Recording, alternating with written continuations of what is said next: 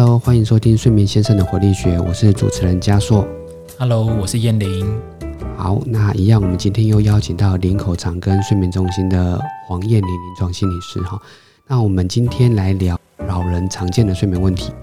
我们这一集可能会分享一些方法，让你可以回去分享给你家中的长辈，或者是教家中的长辈可以怎么办。这边先讲一下，老人家的睡眠问题真的比较多。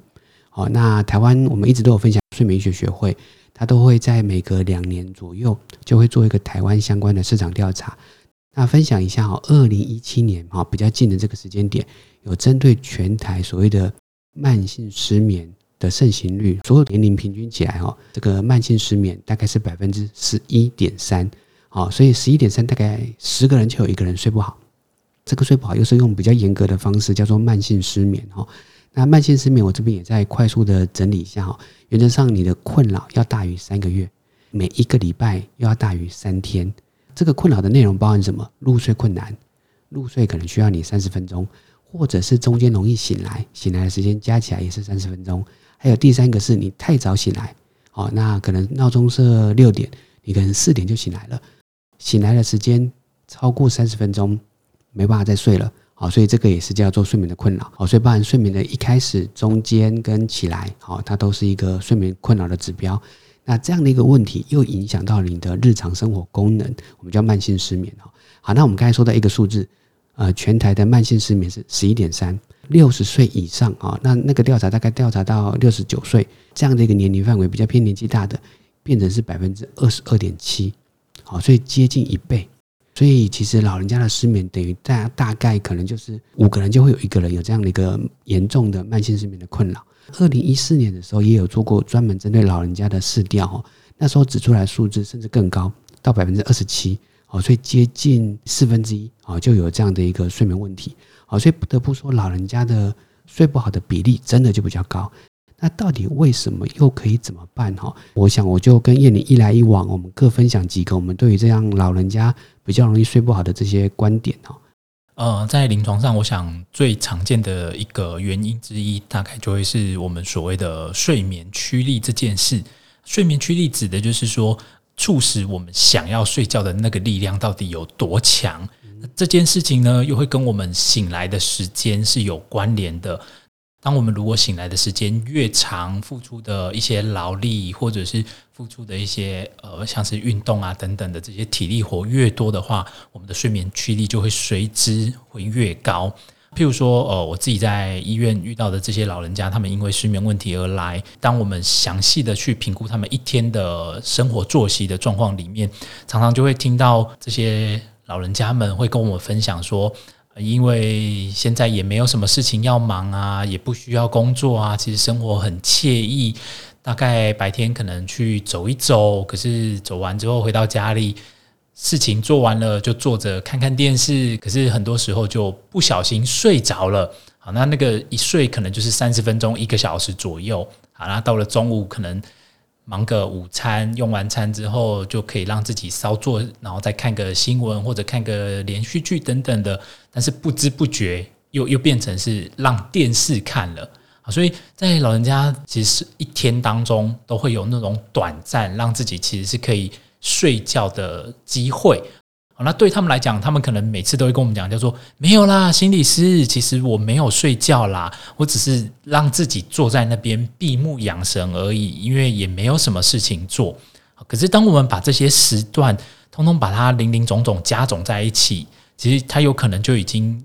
一天当中有这样的休息时间，可能两三个小时以上了。那这些其实我们会讲，它都是会花费掉我们的睡眠驱力的。那当我这个驱力被白天花费掉了之后，到底夜晚我们习惯的那个睡眠时间的时候，对长者而言，他的驱力就没有那么强，以至于他可能在夜晚他想睡的时候没有办法那么快的睡着，又或者是其实他可以上床就睡了，可是好像两三点就醒来再也睡不着了，那个都有可能是因为他驱力已经用完了，以至于他太早就醒来，觉得。睡不着了，所以我想这个是在临床上面最常见的第一个原因。好，那第一个原因我们叫做睡眠驱力的不足。那我觉得这个很重要。而我们身为晚辈的很容易发现这件事情。我我这样讲的原因是因为很多长辈不见得承认这件事情。有时候他坐在那边，就像刚叶玲说的，他说他在休息呀，啊，甚至搞不好已经睡着了。这时候你可能跟他讲说啊，这个时候不要睡啊，因为这个时候还没有还没有晚上。他会觉得说我没有睡啊，哦，我我清醒的很啊，我都知道你们在干嘛。但就我们来讲，有时候他真的睡着，第一个不知道，第二个就算没有睡着，他也得到了充分的休息。好，我觉得这个是一个比较大的问题。好，那一样，那怎么办？比较简单的做法就是，请他一定要在白天减少休息。好，那所以我这边分享一个我之前在临床上也比较常讲的口号哦，叫做“午睡三三”。啊，它概念上就是两个三，第一个午睡就是三十分钟以内就好。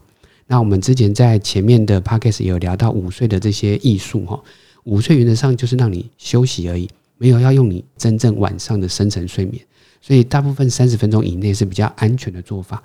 第二个三节叫做下午三点以后就不要有任何的休息，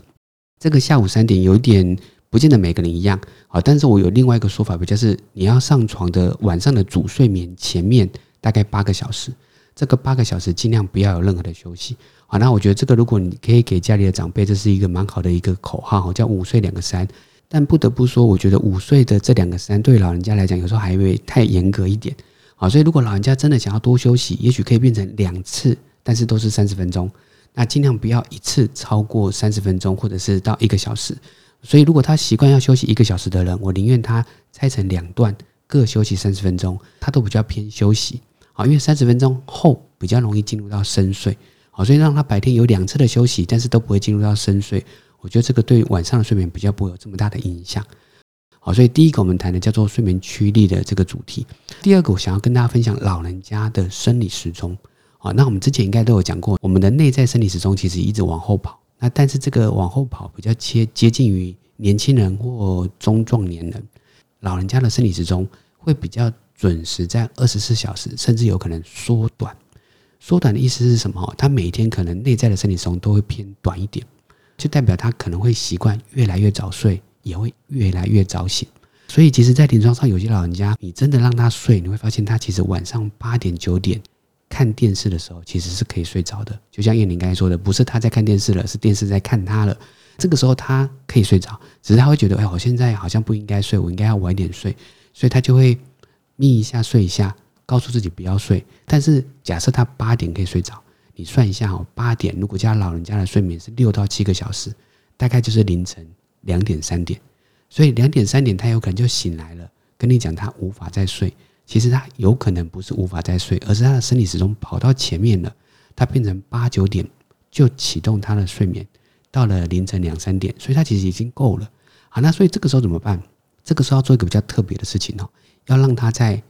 这五六点的时候，太阳还有一点微微的光的时候，尽量走到外面去照傍晚的太阳，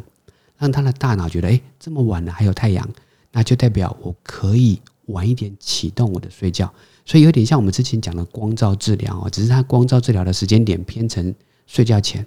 啊，让他睡前还照到光，他就会误会现在还亮亮的，我应该要晚一点睡觉，所以生理时钟就可以往后跑。那但是这个。照光的时间点有点尴尬哈，因为你说如果要再往后跑多一点，有可能就是晚上的七点八点要去照光，可是七八点哪有太阳？好，所以如果呃家里的长辈是生理时钟真的跑到比较前面的，你观察他，甚至七点八点就可以睡，甚至其实他好像可以睡得不错，那这个时候生理钟要往后移的时候，接下来是夏天，我觉得还好，因为夏天的日落比较晚。但是你说如果到了冬天这么晚没有太阳，可能就要借他所谓的光照机。好，那这个部分就比较偏医疗的一个设备跟器材了哈。啊，但是一般来讲，如果晚上六七点太阳下山之前去外面走一走，再加上我们刚才的主题一嘛，就是有可能是睡眠驱力不足，好，所以干脆那个时候出去外面走路运动三十分钟，又顺便照太阳，有可能让他的生理时钟就往后延一点，他就可能可以晚一点睡，而晚一点起床。那我们刚才说失眠有些类型是太早醒来了，尤其是老人家，他常常会跟你抱怨太早醒来。那我们这时候就要看，有可能不是太早醒来，而是他太早想睡而太早结束睡眠，所以就让他晚一点睡，晚点起来。好，所以这个可能是另外一个类型，我们叫做生理时钟前移的。好，所以我们现在已经分享了两个老人家常见的睡眠问题了。那针对刚刚加硕分享的第二个就是生理时钟的问题的部分。我我刚刚有想到的，就是呃，在医院或者是当我到社区跟一些长者做演讲的时候，我跟他们分享的一些方法，如何帮老人家让他们去做到这件事更容易。我通常都会建议他们，就是